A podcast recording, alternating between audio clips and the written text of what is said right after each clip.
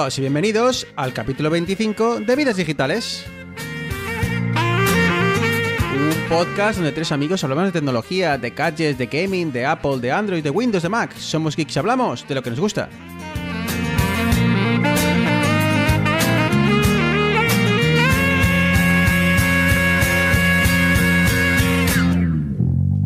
No te bajas. Muy buenas a todos, eh, muy buenas Eneas, muy buenas Arturo. Hola, buenos días, tardes, noches. Aquí estamos otro fin de semana más para ¿Qué tal repasar- Eneas? ¿Qué tal ha ido la semanita? Bueno, las dos semanitas. Bien, bien. ¿Ya está, ya tienes el apartamento listo y preparado o Sí, sí, todavía sí, te ya quedan está, chapucillas? ya está todo finiquitado, cortinas colgadas, cuadros en la pared. Me he pasado con los agujeros, pero ¿Has hecho. ¿Te has pasado haciéndolos o te has pasado de. Esto me pasó a mí. eh, ahora, bueno, espera, Arturo, ¿estás por ahí? Sí, sí, aquí estoy. aquí Perdona, estoy. es que me, enrollo aquí con historias del abuelo cebolleta, pero yo me acuerdo aquí una vez que me puse a, a colgar un soporte de televisión en, en uno de los primeros apartamentos que tuve aquí en, en- en Toronto y me puse en el, en el salón a perforar y cuando fui a la habitación veía, veía luz y el desastre fue el, de- el desastre fue tremendo, pero bueno. Era de alquiler. Luego eh, fui mis manitas eh, tapándolo con pasta. No sé cuántos botes de pasta compré. Lo tapé todo de, de pasta de pared, ¿eh? no de pasta de dientes. Y bueno, quedó bastante decente. Yo Arturo, tenía que colgar una vez una tele en el patio de fuera, me la colgó el vecino y encima torcida. Así que imagínate luego la bronca. pero es que hemos dicho que somos kicks. No hemos dicho que seamos manitas. No No nos hemos presentado como tal. Pues nada, Arturo, todo bien por ahí, ¿no? Sí, correcto. Pues eh, nada, presentaciones realizadas. Vamos a- con las ah, noticias de los últimos 15 días.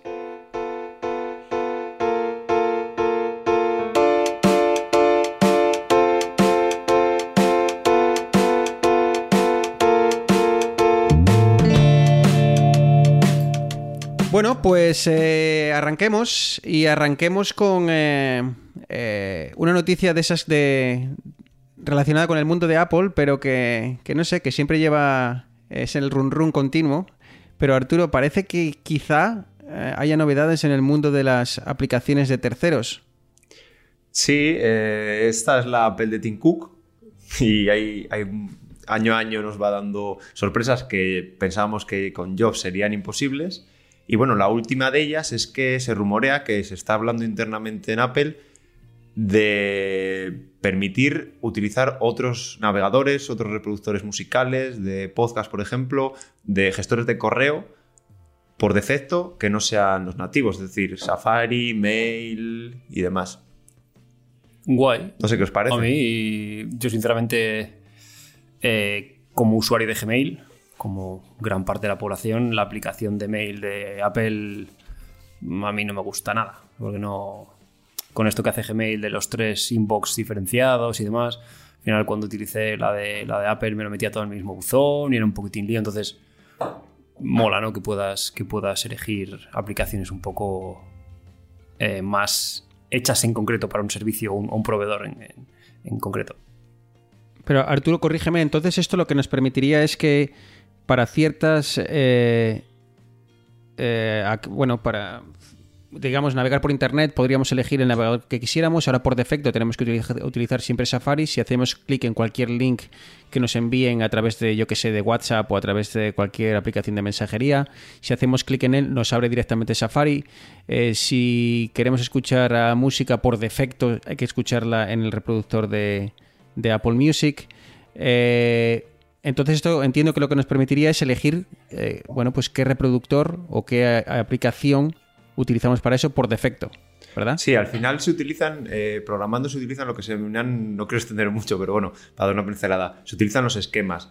Eh, por ejemplo, WhatsApp tiene su esquema, Facebook tiene su esquema, pero luego hay otros esquemas que son, por ejemplo, HTTP y HTTPS, que son los web que por defecto el iPhone te va a mandar a la aplicación de Safari. Por ejemplo, hay otro que, que es Mail to, que sería, eh, por defecto, lo que te está mandando siempre es al gestor de correos de Apple. Entonces, de esta manera tú seleccionarías el que quieres y ya te mandaría con estos que son HTTP, Mail to, que son estándares, te llevaría a la aplicación que tú eligieses. Pero esto Eneas lleva en Android siglos, ¿no? Eso iba a decir ahora mismo. eh. desde, desde no sé cuándo, bueno, y en Windows también puedes elegir lo que quieres que te con qué quieres que te abra las cosas. De hecho, yo creo que todo esto viene porque hay, no sé si se ha materializado, pero creo que distintos organismos, creo que en Estados Unidos, en Europa, eh, dicen que esto es una especie de monopolio y, bueno, por eso a lo mejor no es que Apple quiera, sino que se ve un poco forzada para, para evitar denuncias. Bueno, yo creo que para los geeks esto nos gusta mucho, esta posibilidad de elegir. Eh, no sé si tanto como para los geeks, eh, si esto gustará al público en general, porque yo creo que la gente cuando le empieza a recibir demasiadas preguntas para, para ciertas cosas, como por ejemplo en Android, eh, bueno, cuando tú abres por primera vez, digamos, una página web o haces clic en un enlace, te pregunta qué navegador quieres usar, ¿no? Eh, este, el otro, por quieres usarlo por defecto. Yo creo que a veces muchas preguntas a la gente igual le puede, bueno, pues como mm, complicar la vida demasiado. Así que bueno, yo creo que a los geeks nos va a gustar elegir, veremos cómo lo implementan para que la gente no se sienta un poco como avasallada con tanta pregunta. Pero bueno, eh, no sé cómo, cómo quedará la cosa. A mí me apetece. Oye, eh, cuando te- hace hace 10 años que usábamos Android, pues eh, ya se podía, así que bueno. Sí, al final yo soy mucho de utilizar las, aplicaciones nativas, precisamente porque tiene mucha integración, ¿vale? Utilizo Mail porque te va cogiendo citas del calendario y otras cosas, te las va cogiendo a través de Siri, que está presente y te, te da recomendaciones, ¿vale? Pero al final, precisamente, te ves como muy obligado a utilizar las, por defecto. Si mejora y te deja utilizar otras e incluso permitirá a las otras integrarse también con, digamos, el ecosistema, pues oye, bienvenido. O sea, yo mientras más opciones, mucho mejor. Ujú. Ahí eh, algún día tendríamos que comentar el tema de, ahora que has comentado el tema de mail, eh, porque ahora hay muchas aplicaciones de esto, y esto va a ser- lo voy a dedicar 30 segundos, hay muchas aplicaciones estas gratuitas de correos de, de, bueno, de gestores de correo que... eh, a diferencia de Mail, vamos, eh, rápidamente en, en Mail, cuando la aplicación que viene por defecto con Apple, cuando tú te conectas a, a un servidor de, de Outlook, por ejemplo, de empresa, simplemente lo que hace es se conecta, descarga y ya está. Es una comunicación directa entre tu dispositivo y el servidor, ¿no? No hay nada en, en medio.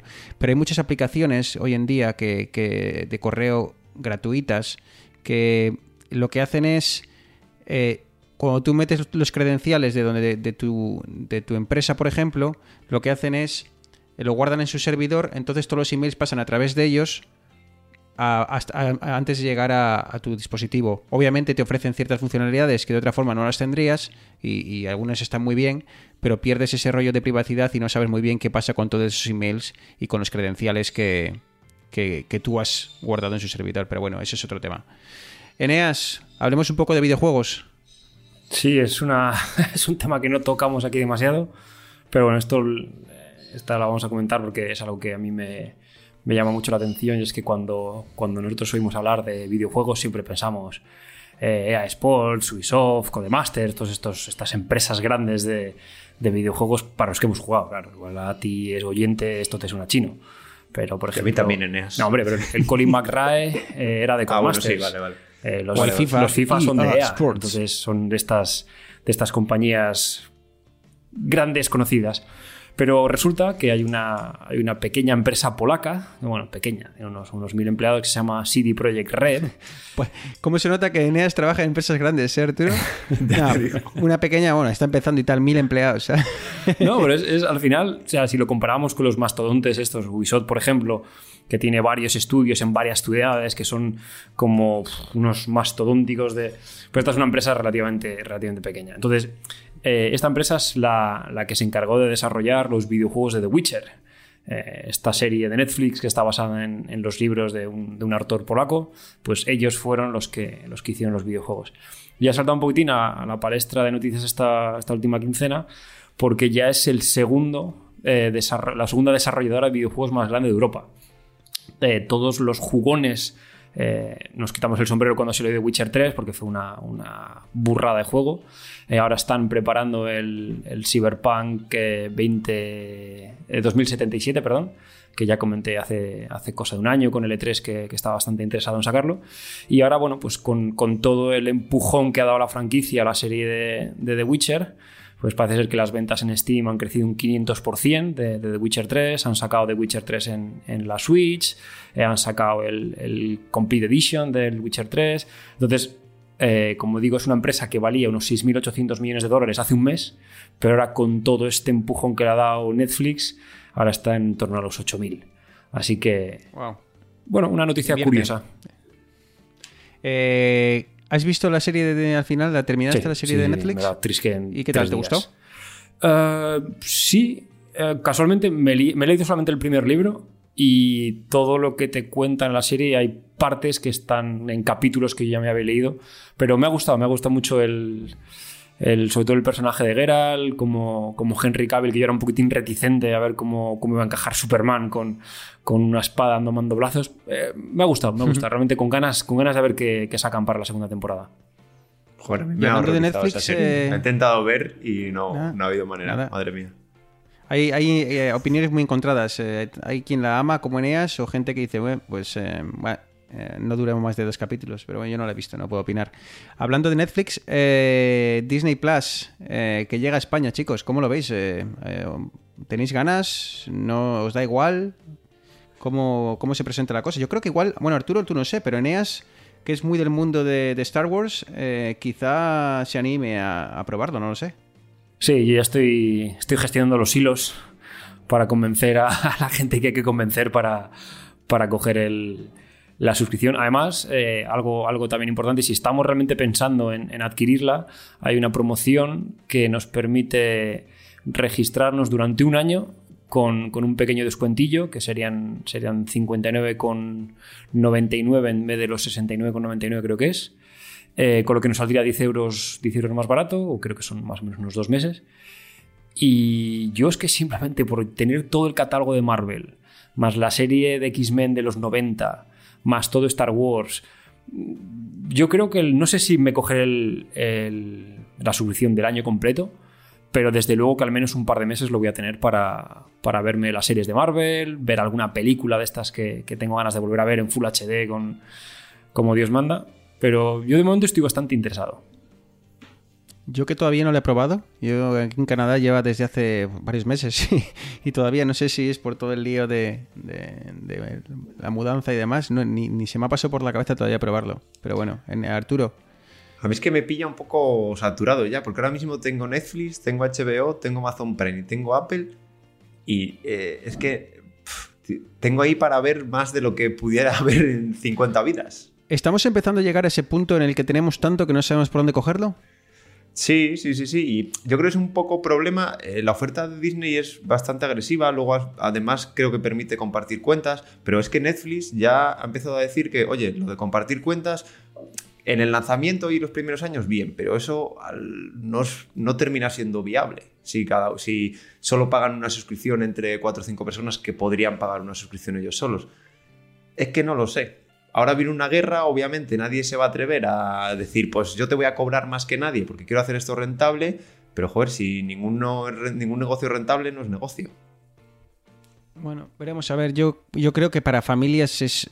o sea, si, el padre de familia es un poco como Eneas, que le gusta el mundo Marvel y demás, y luego tienes eh, churumbeles y, tal, que les gusta el mundo Disney, me parece que la suscripción es, un, es genial. Vamos, no. Nada que decir, pero bueno, ya me diréis, Eneas, si lo, si lo pruebas, nos cuentas, a ver qué, qué te parece el, ca- el catálogo y la calidad y todo ese tipo de cosas que nos gustan. Ahora que ya tienes el wifi a tope. eh, Ya estoy pensando en cambiar el router de sitio. Madre mía. Eh, Arturo, novedades en el mundo de Swift. Cuéntanos un poco. Sí, o pues bueno, primero está- cuéntanos un poco qué es Swift y luego ya nos cuentas cosas sobre las novedades. Sí, eh, bueno, sí, alguna vez hemos hablado así, pero muy, muy corto. Swift es un lenguaje que sacó Apple hace unos años, primero solo disponible para programar eh, aplicaciones en sus plataformas, pero luego lo hizo de software libre. Eh, creo que ya cuando lo hizo de software libre, creo que hace tres años, tres o cuatro años, ya funcionaba en Linux también. No necesitas tener un Mac, sino que en Linux podías hacer programas que no aplicaciones, ¿vale? Es decir, las librerías y todo eso que sirve para hacer aplicaciones para iPhone y para Mac no sirve para hacer aplicaciones para Linux, por ejemplo, ¿vale? Es Entonces, ¿para qué te vale? es simplemente el código. Puedes hacer aplicaciones, eh, servidores que no tengan interfaz, ¿vale? No puedes hacer aplicaciones gráficas, digamos, con las librerías de Apple. Si sacan a alguien su librería en Swift para programar gráficos en Linux, pues adelante, ¿vale? Hay un montón de comunidad, además, es un lenguaje que a los desarrolladores, a los que venimos de Apple y a los que no, nos encanta porque es moderno, porque mejora todo lo anterior, se ha fijado en todos los que hay y ha, ha cogido lo mejor de cada uno. Y la noticia que ha saltado es que ya por fin es compatible con Windows. ¿Era posible ya eh, que pudiera ser compatible con Windows? Porque hace un tiempo ya sacaron una estabilidad binaria de módulos que se llama, que bueno, no voy a entrar a explicarlo, pero bueno, ya era posible, pero hacía falta afinar ciertas cosas que ya han sido afinadas, es decir, ha pasado los últimos test y ya puede ser utilizado en, en Windows. Y es un- una enorme noticia, vamos, para el mundo del desarrollo. Entonces, Arturo, si un usuario quiere programar aplicaciones para, para el iPhone, por ejemplo, ¿puede hacerlo a través de Windows o sigue necesitando un dispositivo de Mac? Eh, puede hacerlo, pero no mediante Swift, sino puede hacerlo mediante Visual Studio, que es la herramienta de desarrollo de Microsoft, a través de la librería Xamarin, ¿vale? Pero no o sea porque... que no es- esto no- esta noticia no significa que yo ahora con mi ordenador Windows me puedo poner a, preparar, a hacer mis propias aplicaciones de, de, de iOS. No, digamos, no con las librerías nativas de Apple, ya te digo, con la librería Xamarin sí que se puede desarrollar. Se puede desarrollar tanto para iOS como para Android, para Mac, para todas las plataformas Xamarin. Pero es esa plataforma. No quiere decir que una cosa es el lenguaje y otra cosa es el framework con el que construyes aplicaciones y luego otra cosa son los dispositivos, ¿vale? Para los que pueden, lo- los dispositivos que pueden eh, ejecutar esa aplicación que tú has creado. Pero bueno, el Pero caso bueno, es que a ti- a tiene un ti no montón te de veo- comunidad. ¿Lo vas a probar en Windows? No te, no te veo probándolo en Windows a ti esto, ¿eh? No, no, no, pero lo que hace esto es que gente que tenga, no necesite comprarse un Mac o un Linux, gente que esté más cómoda con Windows, porque siempre ha estado con Windows, que sea programadora o que no, que sea aficionado y quiera dar a esto, Swift te brinda una oportunidad muy sencilla de acercarte al código con un lenguaje nuevo, a priori con una curva de aprendizaje más sencilla que, que otros, y es una buena noticia porque mientras más desarrolladores de Swift haya, más código habrá, más mejorará y eso al final repercute tanto a los desarrolladores como al mundo en general. Eh, ah, no sé si vosotros, si tenéis, en, bueno, en España tenéis el, internet con Movistar, pero ha salido una, noticia curiosa de Movistar, eh, que es el Movis- Movistar Car, que no me imagino, me imagino que no sea que Movistar ha sacado su propio coche, pero eh, no sé, eh, Arturo Eneas, si me podéis contar un poco de qué va, de qué va el tema. Bueno, pues Movistar eh, avanzando ¿no? en el camino de, la superconexión, que todo esté conectado, que todo, que todo tenga acceso a Internet, pues ahora permite a usuarios por unos 3 euros al mes poner un módulo en el, coche para, para poder conectar vía 4G el vehículo para poder eh, suministrarle conexión a Internet. Eh, esto lo que se hace se conecta vía el, el conector DB, que es el conector de diagnóstico que tiene el coche, que suele estar generalmente en la guantera, eh, digamos, debajo del volante, donde están los fusibles, suele haber ahí un, conector o dentro de la propia guantera. Y esto permite, además de, de que el vehículo tenga conexión a Internet, también permite todas las estadísticas que, este, que este, esta interfaz, este puerto de diagnóstico te da, pues puedes acceder a tema de velocidades, control de emisiones, etcétera, etcétera, etcétera. Eh, básicamente estás dejando que Telefónica acceda a tu posición, a tu velocidad, a tu modelo. O sea, dentro de poco te vaya, te vaya a mandar un mensaje telefónico que te va a decir: El catalizador de tu coche parece que no está funcionando adecuadamente. ¿Has pensado ir a alguno de estos talleres que te recomendamos? Y ahí zasca trasca. Efectivamente, Claro, es que esto- El servicio me parece muy barato, pero yo creo que va a ir por ahí. Porque cuando firmes el, contrato de los, eh, de los 3 euros, me imagino que con él firmes que toda la información de tu coche eh, pase, a se- pase a los servidores de Movistar y que podrán hacer con ello pues lo que, lo que estimen oportuno. Efectivamente, yo creo que ha sido un uy, pues no estamos recopilando datos de aquí. Uy, pues estos datos valen pasta. Uy, pues venga, te damos esto, 3 euros Porque- por tener internet en el coche, pero es que ya tengo mi móvil Honestamente, ¿quién necesita inter- esto hoy en día? Hay muchos coches que ya vienen directamente con, con Wi-Fi en el coche, pero ¿quién realmente necesita ahora, eh, no sé, Eneas? Yo creo que esto más ¿Cuál es el un, nicho? es un movimiento un poco más de, de Telefónica. En cuanto a ver, se han dado- todas las compañías, las telecos se han dado cuenta de que ahora mismo quien corta el pescado es Google. Básicamente. Porque Google eh, es la que provee servicios, la que hace uso de infraestructuras gratis, como quien dice. ahora ya sabemos que en España se va, se va a intentar aplicar la tasa Google, que en otros países europeos también están un poquitín siguiendo este, esta idea, pero se han dado cuenta de que ellos proveen la infraestructura, te, proveen de cierto grado de servicios, telefonía, eh, fibra y soluciones a nivel empresarial, pero no pueden, no tienen una, una tajada de esta tarta que realmente se están comiendo Facebook, Google y no sé ahora mismo quién más podría estar así. Entonces, yo creo que esto puede ser una intención de Telefónica de ir por ese, por ese camino.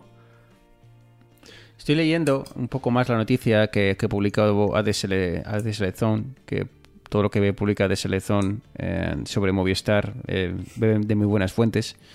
Eh, y a lo mejor está un poco patrocinado. un, un, poco, sí. Comentan que tiene una. que cuando el, dispositivo detecta una desaceleración de, al menos 3 Gs, eh, básicamente me recuerda mucho al Apple Watch. Te pone en contacto con, con el 112 y como ya tienen tu posición y demás, pues, eh, pues bueno, pueden eh, saber si has tenido un accidente y demás y mandarte ya directamente asistencia. Yo os voy a contar un pequeño secreto ahora que no nos oye nadie. Hay cacharros que ya hacen esto, se conectan al OBD, tienen wifi y se conectan a tu a tu teléfono y hay una aplicación que te muestra todos estos datos, puedes hacer automatizaciones para que te avise, te loguea todos los eventos, pero sin compartirlos con nadie. Sí, es más, Ford tiene un servicio, ahora mismo no me acuerdo cómo se llama, pero que es lo mismo, que te da, ya no sé si cobertura de datos, pero sí llamadas de emergencia y cosas así, o sea que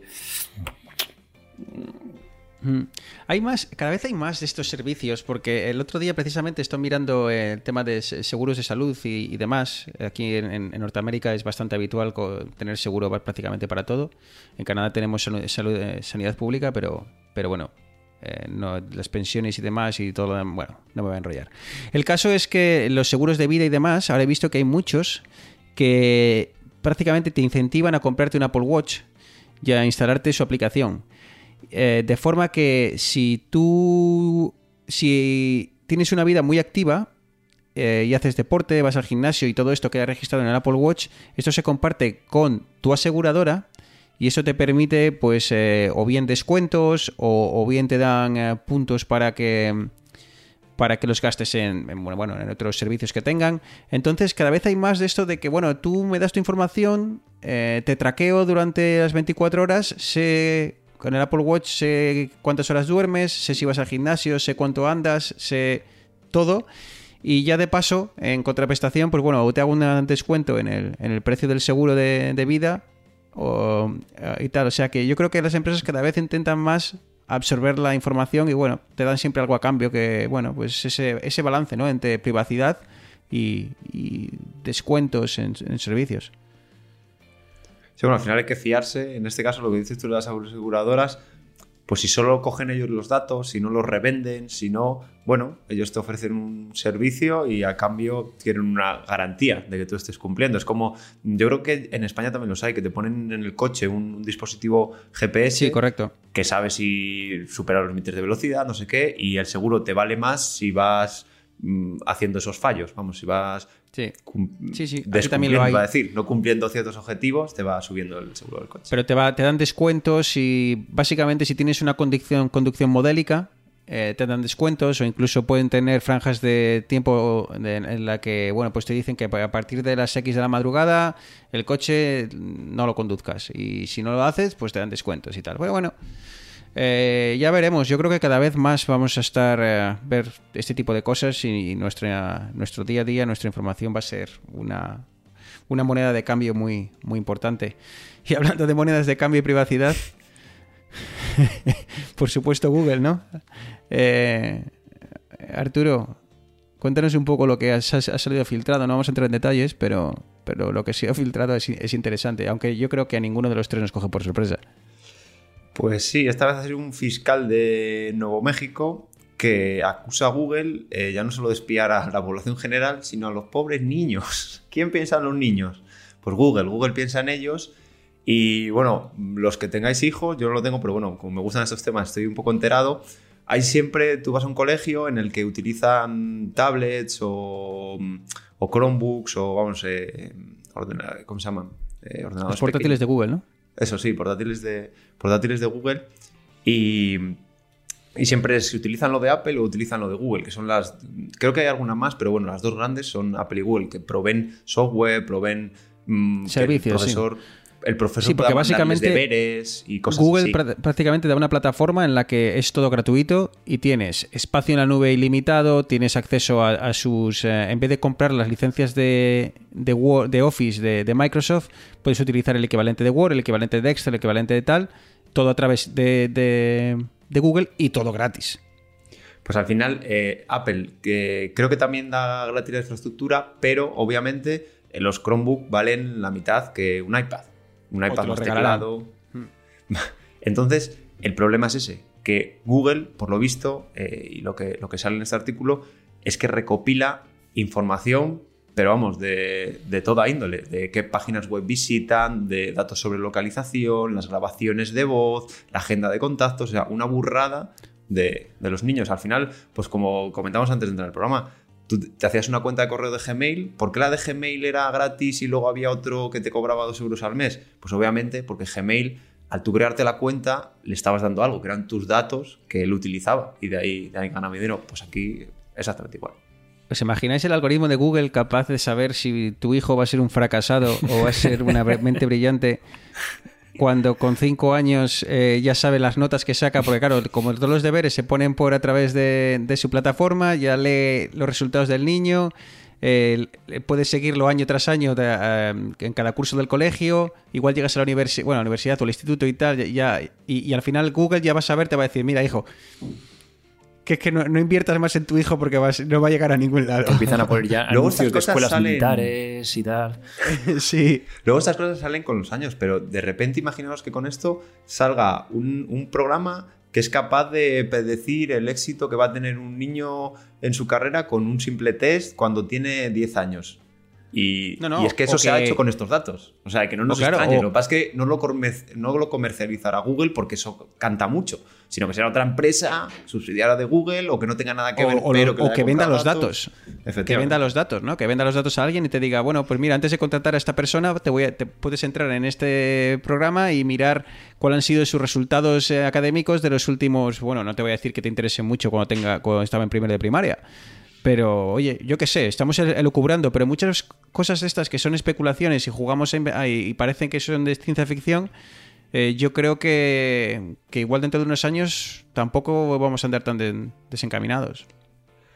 Pues sí, al final yo lo que digo siempre, siempre que se sepa, ¿vale? Que informes al usuario, pero según pone el artículo, eh, se recogen como una serie de promesas, ¿vale?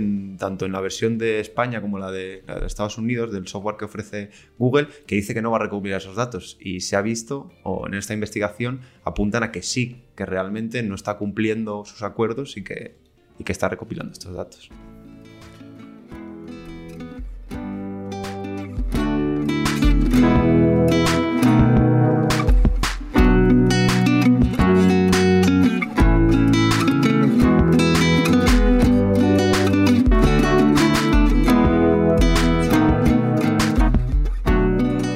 Bueno, pues eh, hoy la, la parte principal vamos a intentar dividirla, a ver si nos da tiempo, eh, en, en dos partes. Eh, muy brevemente queríamos comentar un... Hoy, el otro día hablando con, con Eneas y, y con Arturo, eh, se me ocurrió preguntarse qué navegador utilizaban y, y nos dimos cuenta que cada uno utilizamos un navegador diferente. Y está yo Entonces, sí, no, y, y- a mí me apetecía charlar un rato sobre el navegador que yo utilizo, y porque me parece un poco diferente y un poco original.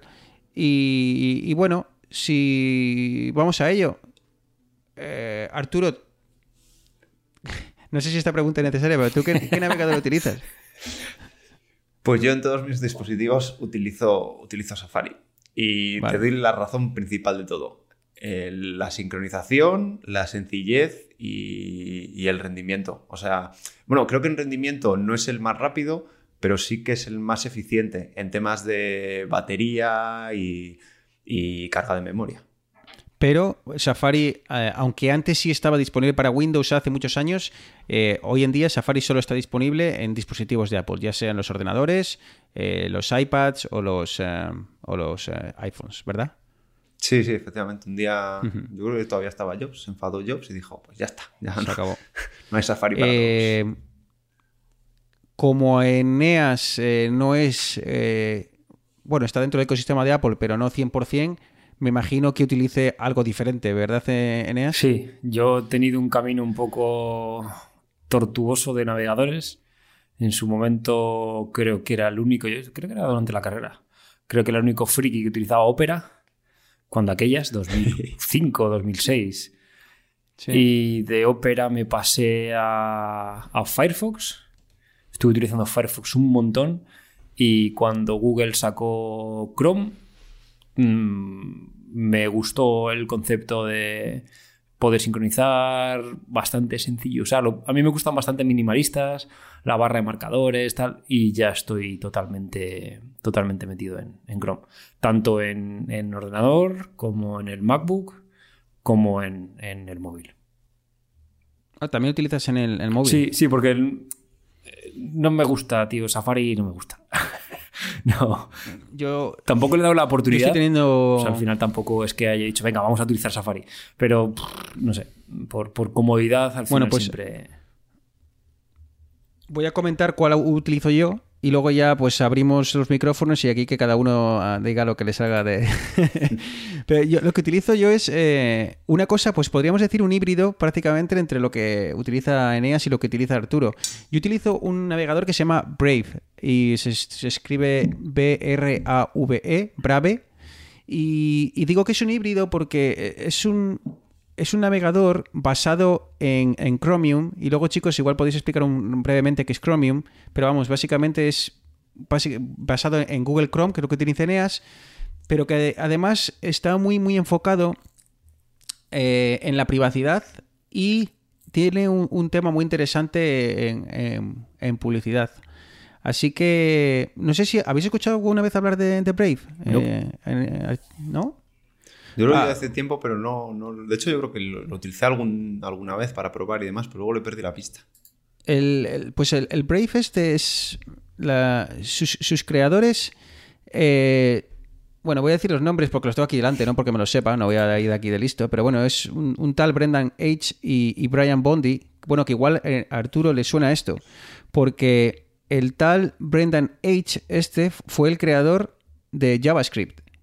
¿Ah? Que es un lenguaje de programación, mm, bueno, no sé si muy presente hoy en día, pero Sí, sí, sí, para Pero- la web es, es la base. O sea, luego hay cosas por encima, pero la base base de la web dinámica para que cambien cosas y las animaciones y cosas es, es JavaScript la mayoría. Pues este, este Brendan H. eh, es creador del JavaScript, eh, fue cofundador de Mozilla, de la, de la agrupación o el proyecto que, que- que, bueno, su mayor exponente es Mo- Mozilla Firefox. Y bueno, el otro, el otro fundador es eh, Brian Bondi, que bueno, pues ha estado en otras cosas como Evernote y también trabajó en, en Mozilla, ¿no? Y, y me gusta mucho porque todo, ese, todo lo que a, a Eneas destaca de, de Chrome, que bueno, Eneas, ¿qué es lo que más te gusta de Chrome? Yo creo que sobre todo las extensiones, la rapidez y demás, Sí, ¿no? es, es bastante rápido, funciona con casi toda la... O sea, rara la web que me he encontrado que no funcione con Chrome. Porque sí que hay muchas que tienen la necesidad de utilizar eh, Internet Explorer, que al final es el navegador sobre el que todo el mundo, quieras que no, construye sus páginas web. Pero con Chrome rara ha sido la, la que no funciona. Eh, no sé. Eh, sí, sí que es cierto que el consumo de RAM es, es- es totalmente desubicado. Es excesivo, ¿eh? Es una Es una locura. locura. Tienes tres pestañas abiertas y tienes 3 gigas de RAM, básicamente con Chrome. Pero sí, básicamente yo diría lo más, lo más reseñable es la rapidez con la que navegas con él, sobre todo. Pues eh, esa rapidez eh, yo creo que está bastante presente en, en- en Brave porque al final el motor y todo lo que hay por debajo, todo el esqueleto es el, es el mismo. Eh, pero a diferencia de, de Chrome, los datos no van a Google, o al menos eso creemos, la gente que usamos, que bueno, eso se dice, ¿no? Que, de- que Chromium es de código, creo que es de código abierto, Arturo, no quiero meter Sí, la gamba, sí, sí, pero bueno, sí, ¿no? Eh, entonces los, los datos de ubicación, de inicios de sesión y demás no van a, a Google.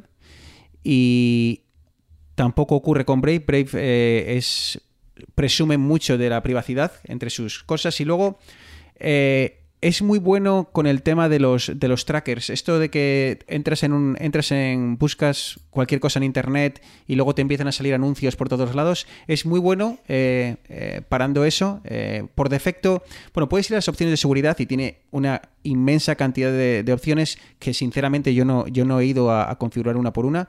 Y por defecto ya viene configurado con unas bastante bien. Yo, por ejemplo, ahora estoy en, la web del Confidencial y me dice que aquí ha bloqueado 22 elementos. Entonces tú cuando lo expandes son todo trackers, que son estos que te siguen de, sitio en sitio y, por ejemplo, Google, sea otro servicio de Google, otro servicio de Google Analytics, Google no sé qué Manager, o sea, todas estas cosillas que se encargan de seguirte de página a página. Todo esto que hablamos en el programa sobre la privacidad y demás. Exacto eh, por defecto obliga siempre a utilizar la, conexión HTTPS, que es la conexión encriptada. Hay sitios web que tienen ambas. Entonces este servidor, este navegador siempre fuerza a utilizar la, la más eh, segura. Y bueno, es un poco más ligero que, que, Google Chrome. Te deja elegir qué navegador quieres utilizar. Puedes utilizar por defecto, navegador, perdón, eh, buscador. Puedes elegir por defecto el Google eh, o puedes elegir otros como DuckDuckGo. Y luego la ventaja también que tiene es el, tema de las eh, eh, pequeñas aplicaciones, las extensiones, que utilizan las mismas que puede utilizar en, el, en, Google. Entonces, en el Google Chrome. Entonces, lo mismo que puedes instalar en Google Chrome, que puedo instalar en EAS, lo puedo instalar yo porque tiene acceso a la, misma tienda de extensiones. Sí, bueno, al final, como por aclarar un poco lo que decía Bruno del, motor, digamos, el motor de renderizado de, los navegadores, eh, ahora mismo existen, yo diría que dos grandes, que son WebKit, que es el que utiliza Safari, y que es Chromium, que es el que utilizan pues Chrome, como, como bien ha dicho, Brave, el que ha comentado Bruno, Edge, el nuevo navegador de Microsoft, creo que primero utilizaba el suyo, pero se ha pasado, y se ha pasado porque pues una de las cosas, aparte de que, bueno, que es un motor de código abierto, súper... Bueno, el WebKit, el de Apple, también es de, código abierto. Eh, se ha demostrado muchos años que es muy bueno, tiene una comunidad muy grande de desarrolladores detrás. Son las extensiones. De hecho, Edge creo que uno de los principales problemas que tiene ahora mismo es que no consiguen que cualquier extensión de Chrome, que sí funciona en un Chrome, funcione en Edge. Aunque tienen por detrás Chromium, es decir, el, bueno, el motor de renderizado, que no hemos dicho lo que es, al final es el que recibe la página web y te la muestra básicamente. El que convierte el código y todo el texto que te llega para que tenga aquí un cuadradito, aquí el título, que tenga una fuente no sé cómo. ¿Y me equivoco, Arturo? ¿O hubo una época en la que todo estaba diseñado para el motor de Internet Explorer y luego Google Chrome empezó a ser tan grande, tan grande, tan grande que las páginas web empezaron a adaptarse al motor de, de, Aunque en muchas cosas eran parecidos, luego se adaptaron para, ser compatibles 100% con el, con el Chrome. Y, entonces Internet Explorer se quedó como ahí diciendo, que me he quedado solo. Y al final acabó, bueno, pues tirando, tirando la toalla y decir, bueno, pues eh, si no puedo con el enemigo, me, uno a él. Y, el nuevo Edge, que está de momento en modo beta, creo, eh, ya funciona con Chromium. Aquí, a ver, cuando vas a hacer un desarrollo web, tú lo haces casi siempre para Chromium, ¿vale? O sea, o Chrome, en este caso utilizas Chrome como navegador base y luego ya, te, cuando ya tienes el desarrollo bastante avanzado, te pones a probarlo en Safari para ver si funciona. A veces tienes que hacer pequeñas adaptaciones, cambiar alguna librería por ahí que no es compatible del todo con los dos. Y luego ya, como llegue y te digan que necesitan hacerlo para Explorer, es cuando dices, eh, el presupuesto es el doble, porque es que es una locura. O sea, es que es cambiar casi todo. ¿Vale? Y además Explorer hace un montón que no. Todavía está soportado para actualizaciones de seguridad, pero porque hay muchas empresas que tienen sus intranet que les vendió Microsoft hace la de Dios de tiempo y por contrato tienen que mantener el soporte mínimo. Pero es que no se actualiza, no salen cosas nuevas. O sea, tú vas a hacer una animación y van saliendo cosas nuevas. Cada año en Chromium, pues para hacer una animación no sé cómo hemos mejorado esto. No, en, en Internet Explorer está hecho para hacer esa animación, la tienes que hacer con tecnología de hace 10 años. Con lo cual es, horrible. Y nada, para terminar con, el tema de, Brave y animaros a que lo probéis, eh, aparte de la típica pestaña de normal y la parte de la, pestaña de incógnito, que bueno, que prácticamente lo único que hace es que no te almacena las cookies y demás, no os creáis que por poner la pestaña de incógnito vais a, bueno, pues vuestro proveedor o si alguien tiene que buscar, va a saber exactamente dónde habéis ido y demás. Eh, lo que sí tiene es una versión que se, bueno, cuando creas una, puedes decir, nueva ventana privada con Tor. Y Tor no me voy a meter en ello, pero bueno, es, eh, no sé si os sabríais definir, chicos, rápidamente lo que es Tor. Pero- Una fo- es un navegador que te permite saltarte los filtros que los ISPs, los Movistar, Vodafone, quien sea, los, los filtros que, hay- que ellos tienen para que no puedas ver, por ejemplo, eh, una página en concreto de descarga de torrents. eh, yo creo que generalmente es Se utiliza mucho en ciertos países que tienen bloqueos, eh, como pueden ser, bueno, pues China y demás, que tienen eh, bloqueos de bloquear ciertas webs eh, a través de Tor.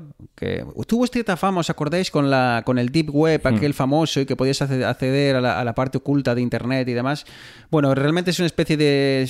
Igual alguien me mata, voy a decir una especie de VPN, ¿vale? Entonces puedes ocultar tu identidad aún más y entonces nadie sabría eh, lo que has buscado y tal, o, o- o, bueno, pues puedes evitar que te traquen los anuncios y demás, o, bueno, Seguro que eso hace sea. gracia cuando os cuente que hay un parámetro estándar en Internet para decirle al servidor, oye, que no me traques, ¿vale? Pero claro, eso ya, que el servidor que te esté Sí. con la página te traquee o no, Eso ya es cosa. tal. Entonces tiene que ser el navegador que, que luego no acepte o que escupa esa, esa pequeña, a llamarlo cookie o, tra- o traqueador, que, que luego te va a seguir a- allá donde vayas.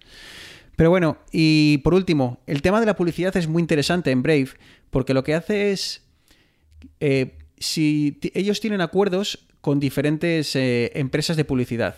No, perdón, con diferentes anunciantes.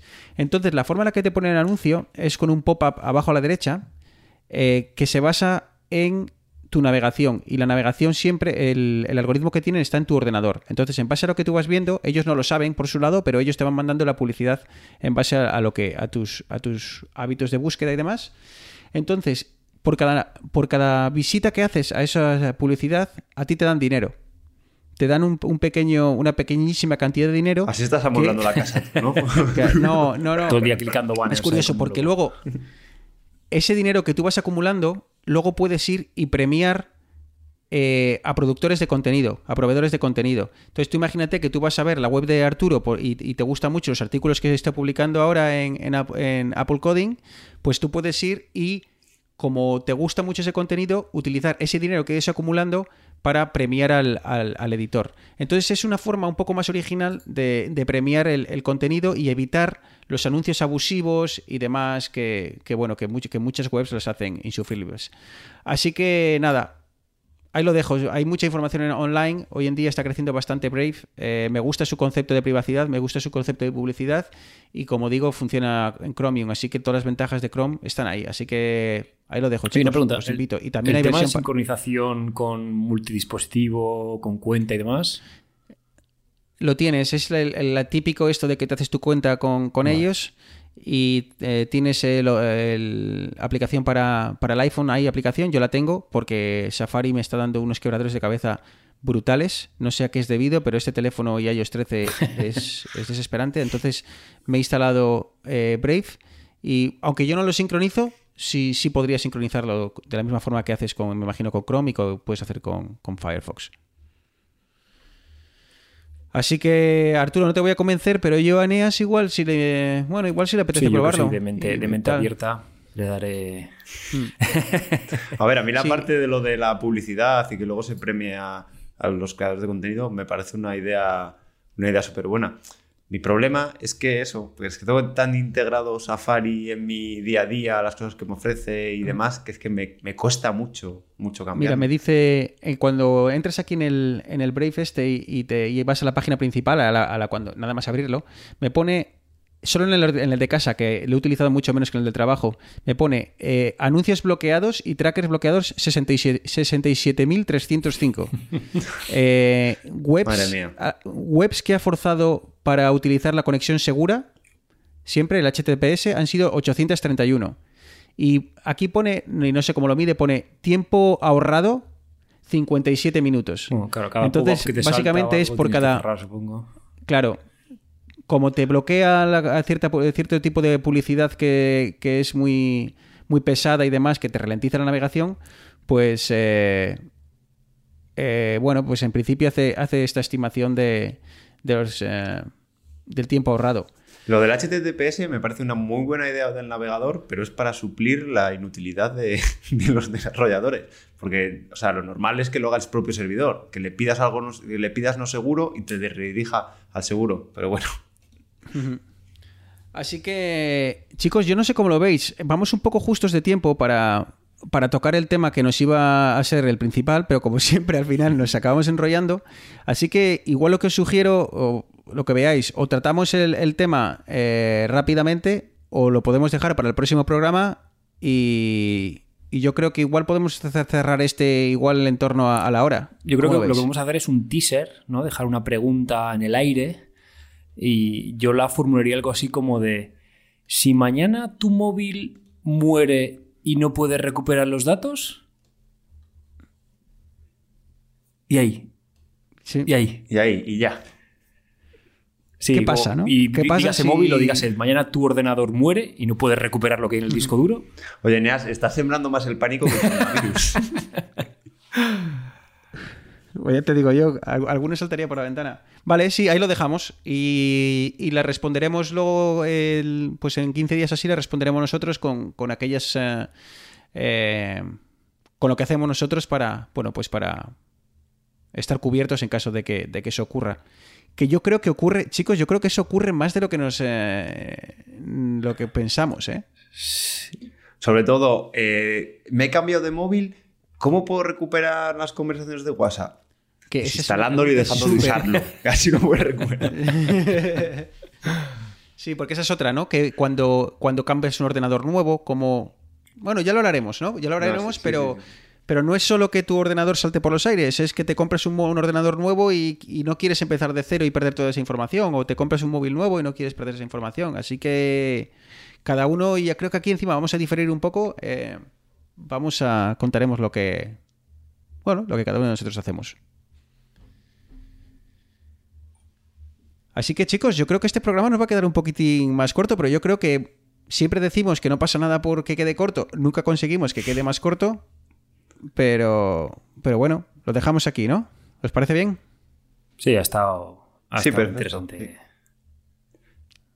Al final y hemos nada, sí. conseguido lo, que, lo que siempre queremos, que una charla entre amigos, hemos hablado de los navegadores, que cada uno tenemos nuestra opinión, cada uno venía con un, a poner un navegador sobre la mesa y eso, pues ha generado un poco de charla, que no, no sea tanto guionizar y, y que podamos hablar más, más libremente y, y Por luchar cierto, un poquito.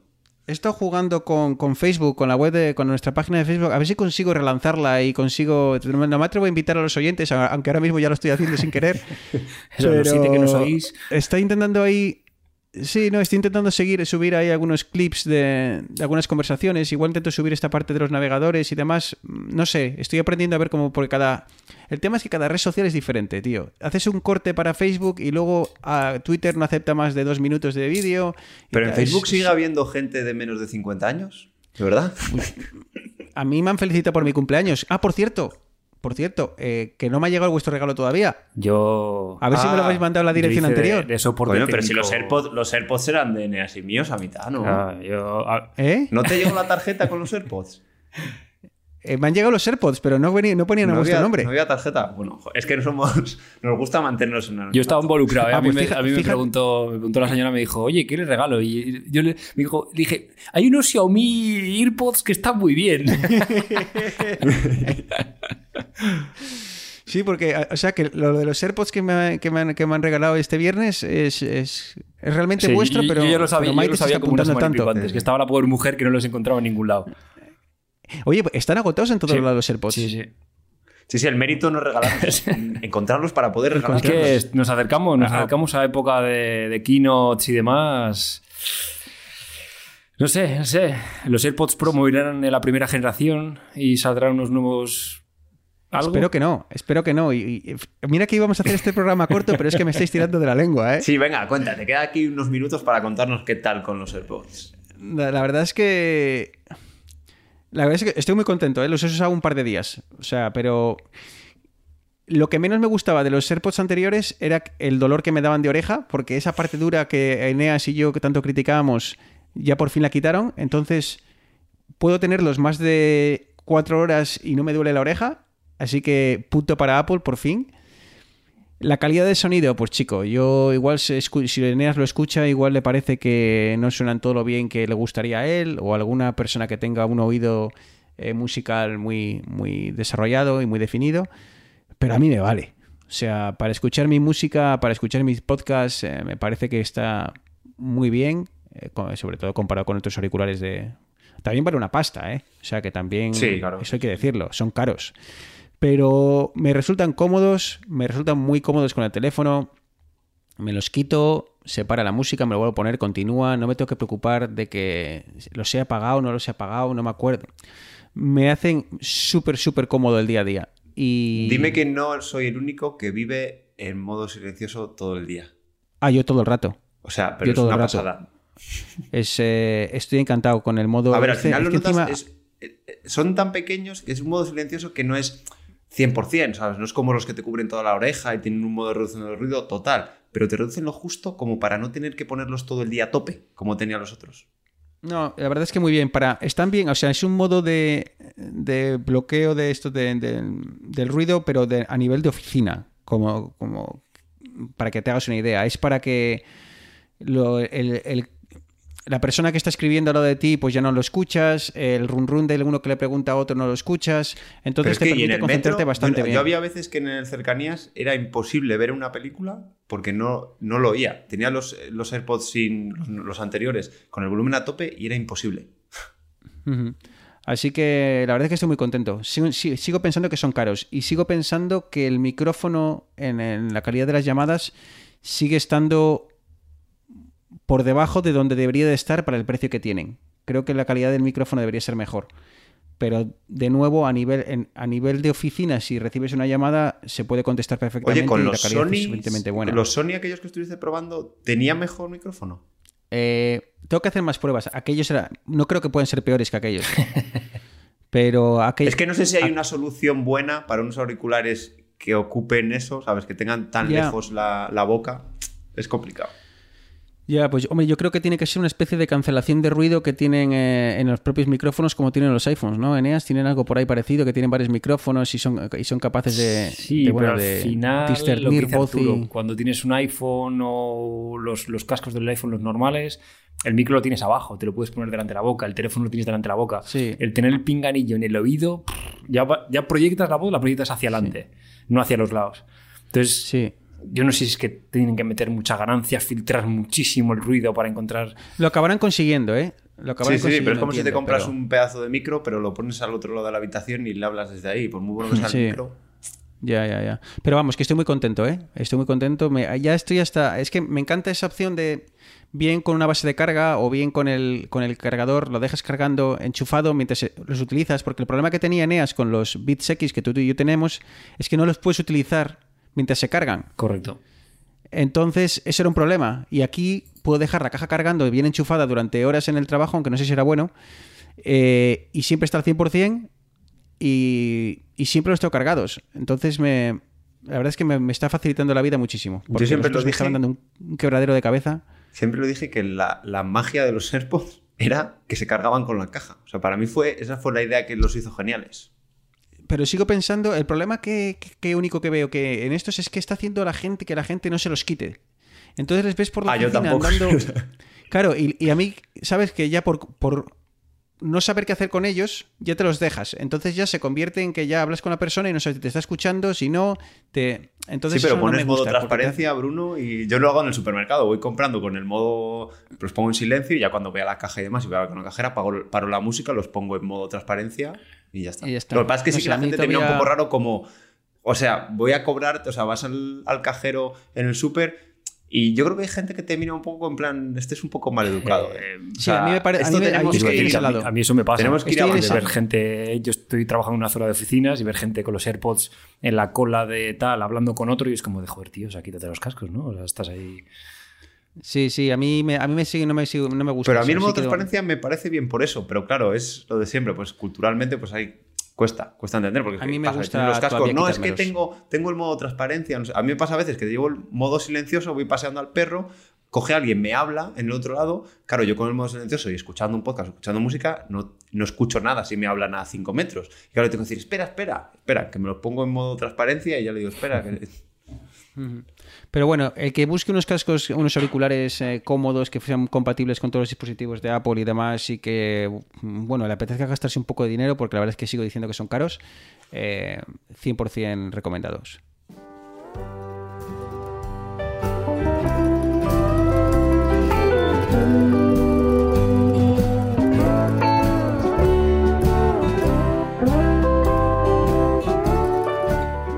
Así que nada, chicos, pues nos ha quedado un programa un poco raro, pero espero que para el oyente haya quedado entretenido, porque ni guiones ni nada. Hemos tirado para adelante y ya no hemos hecho, hemos hecho la hora.